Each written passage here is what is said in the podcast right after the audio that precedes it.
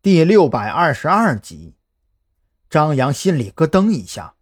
按理说，自己把话点明到这个份上，夏明又不是个傻子，肯定知道，无论他怎么装傻充愣，自己肯定会追查到底。何必直到现在还要一味嘴硬呢？难道说，张扬后背一阵冰凉？该不会是一开始就查错了方向吧？可如果密室浮尸案跟子午会无关，那么作案的又是什么人呢？又是出于什么目的呢？思绪至此，张扬忽然想起了一个人：六年前移民出国，却在一个月前现身临海市精神病医院的马文龙。夏明，我现在没有心情跟你绕弯子。从六年前的马文龙一案开始，同样的死法，同样围绕着一家海鲜加工厂。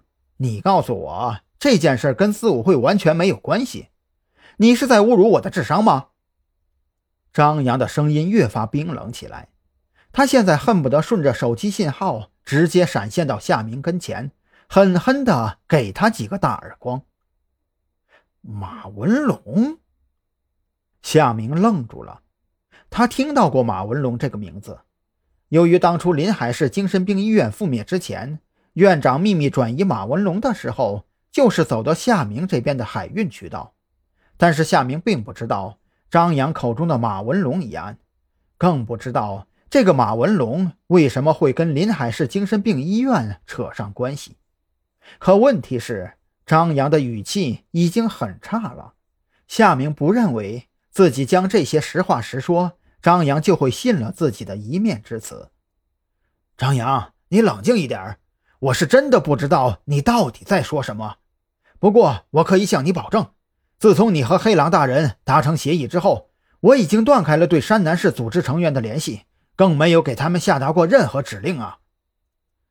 张扬的怀疑更浓了几分，夏明的语气非常诚恳，隔着手机，他甚至能感觉到对面的老小子都快要带上哭腔了。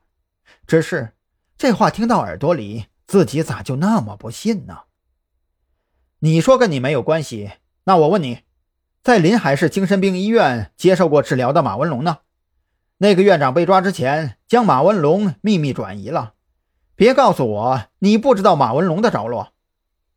天地良心呐，我是真的不知道。